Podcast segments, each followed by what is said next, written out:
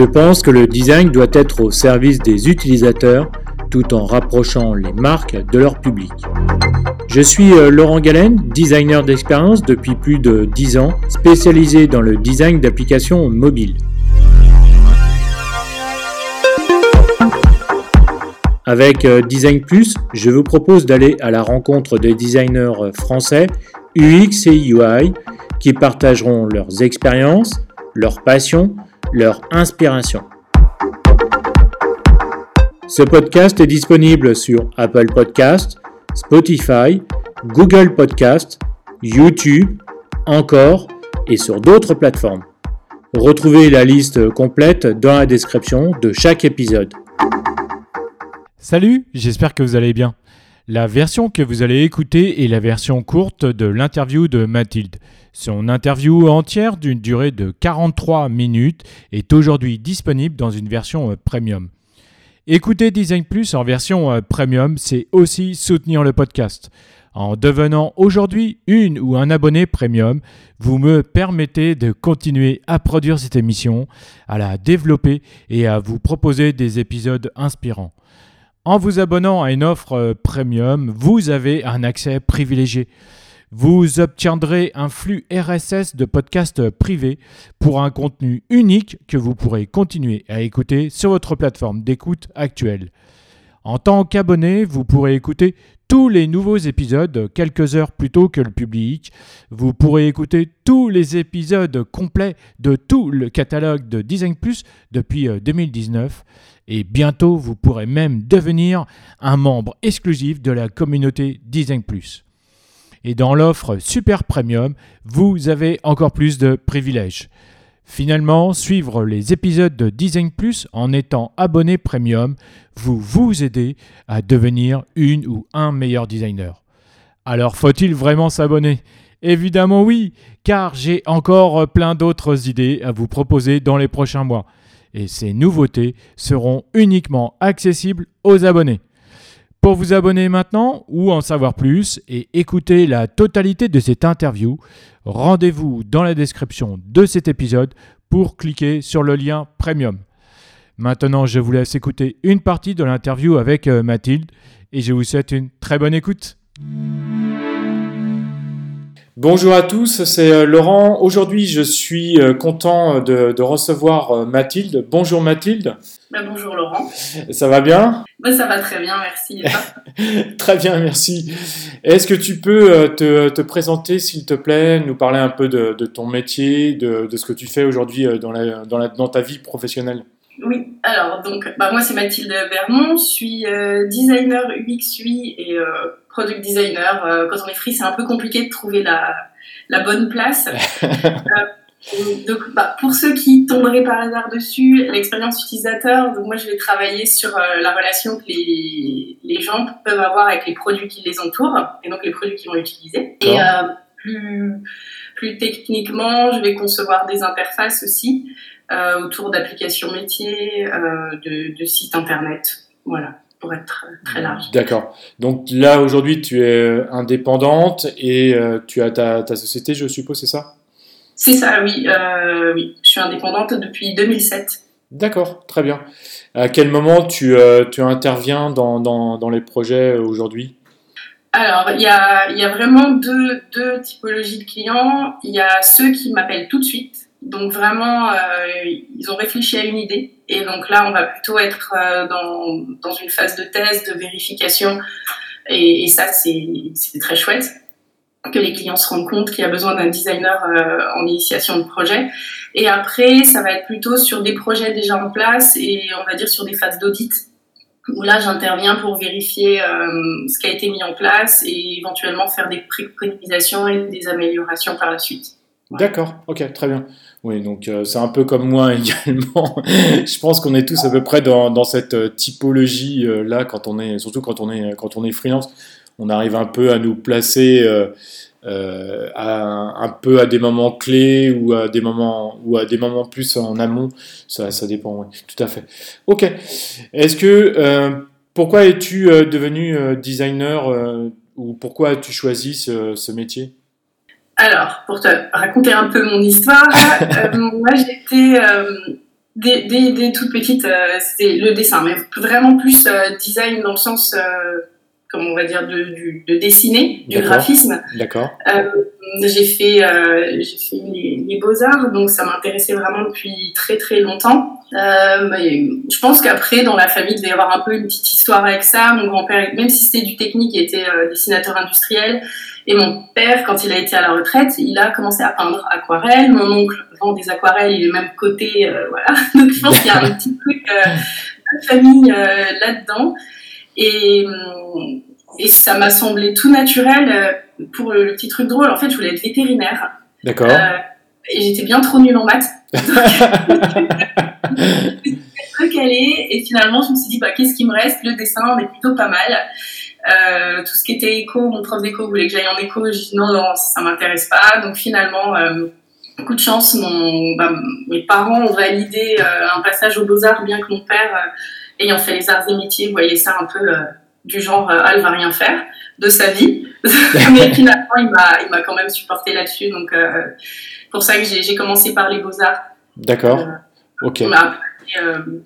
après, je me suis rendu compte que les beaux-arts, c'était trop artistique, trop Mm. vaste, et avait besoin que, que ce que je produise, en fait, signifie euh, et soit utile vraiment pour euh, les gens euh, avec qui je travaille.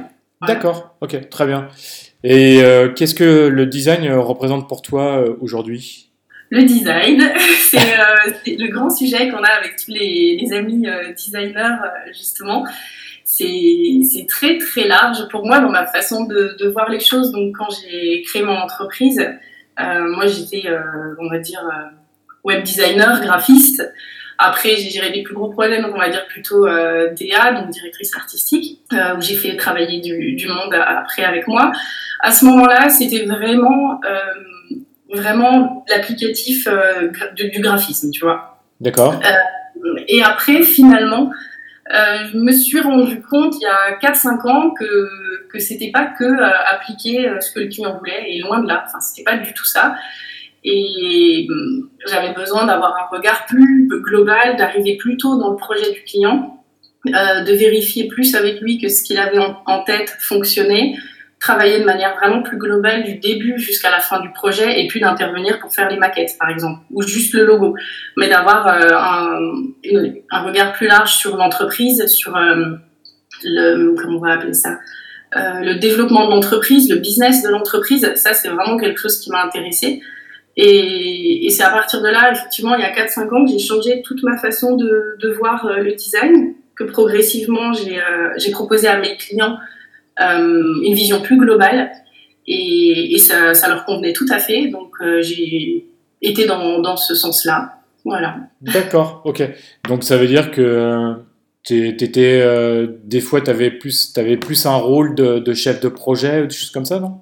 Ah oui, c'est ça effectivement. Et ben par rapport à, à ça, j'avais voulu euh, un peu valider mes compétences, on va dire, au bout de 10 ans euh, où j'ai été freelance. Euh, donc en ouais, 2018, j'ai passé une licence de chef de projet euh, donc à distance pour pouvoir continuer à gérer euh, mes clients et mes enfants. Euh, ce qui est D'accord. pas mince à faire. Et, et voilà, j'avais envie d'avoir, de pouvoir superviser de manière plus globale, superviser aussi euh, les échanges, tu vois, avec les différents intervenants, que ce soit du développeur, que ce soit les personnes du marketing, euh, la, la vente.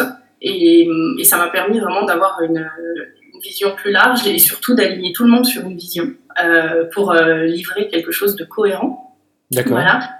Et euh, comme on parlait du design, je voulais juste ouais, reprendre cette définition qui me semble la, la plus juste, donc celle de l'Alliance française du design.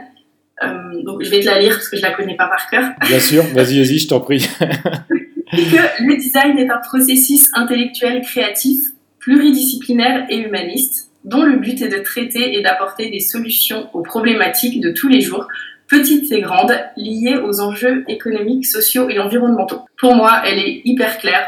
Je peux pas te faire mieux que ça. D'accord, très bien, mais c'est vrai que c'est effectivement, oui, euh, je pense qu'on peut, on a du mal à faire euh, plus clair et, et plus, euh, plus limpide.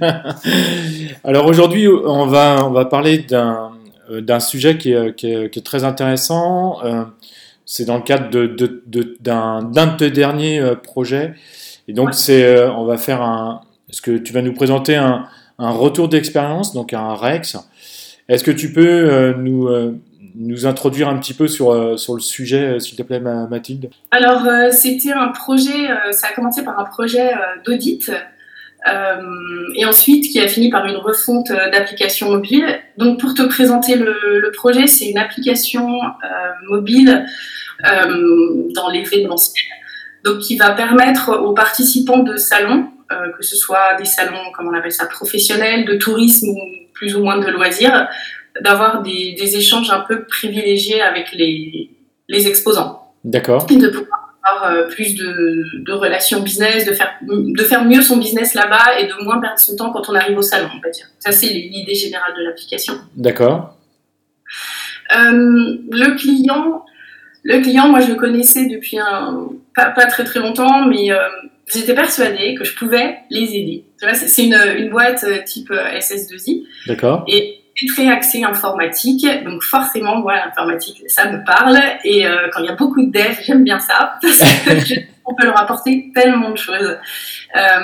et j'avais essayé pendant un petit moment de lui expliquer les avantages qu'il pouvait avoir à ce qu'on travaille ensemble, donc pour son entreprise de manière globale et aussi pour ses salariés surtout, et puis pour ses clients hein, bien sûr, euh, puisqu'on a vraiment cette capacité, tu vois, de, superviser, et tu le sais, euh, toute cette chaîne, tu vois, du, début, on, quand on va délivrer, on, tout le monde va être content, en fait.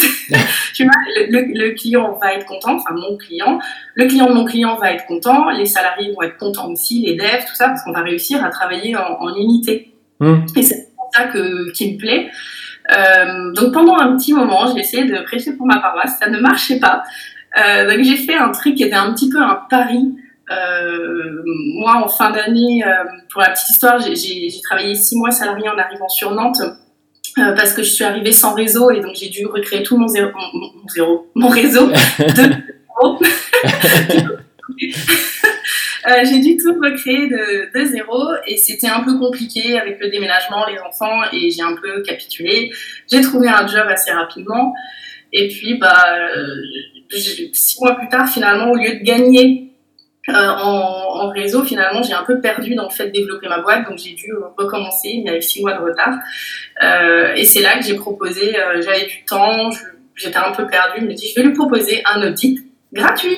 D'accord. Mais j'avais réfléchi. J'avais réfléchi, hein, j'avais mesuré le pour et le contre. C'était du temps que j'avais, du temps où je faisais rien, autant le rentabiliser et prendre le pari euh, de, que si ça marche, au moins j'ai un client derrière, et si ça marche pas, et eh ben, au moins j'ai une expérience et euh, une référence. Voilà. Donc pour moi, et il a accepté, forcément il aurait été un peu bête de refuser.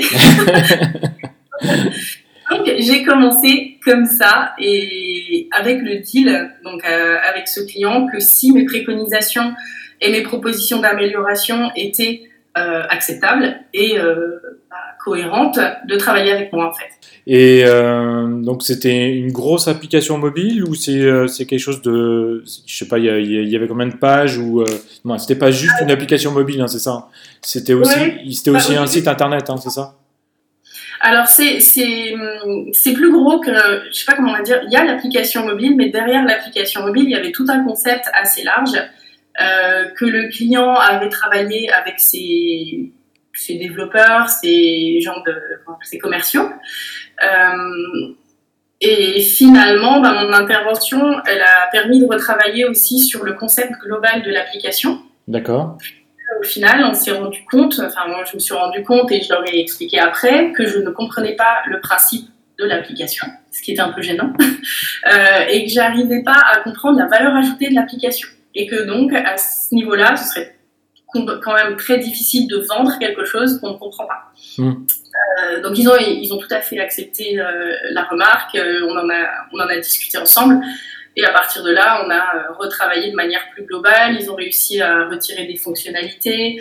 ils ont retravaillé certaines fonctionnalités. Tu vois, ils ont été quand même très très à l'écoute à ce niveau-là. D'accord.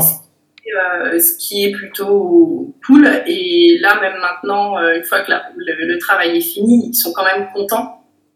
Et eux ont une vision qui est quand même beaucoup plus euh, je sais pas comment on, va dire, euh, plus juste de, ce qu'ils avaient imaginé au début. Ils sont raccords en tout cas sur là où ils vont. tous les développeurs euh, sont bien clairs parce que si tu veux, ils avaient travaillé il y a un petit moment dessus et ça traînait en longueur. Ça traînait, ça traînait.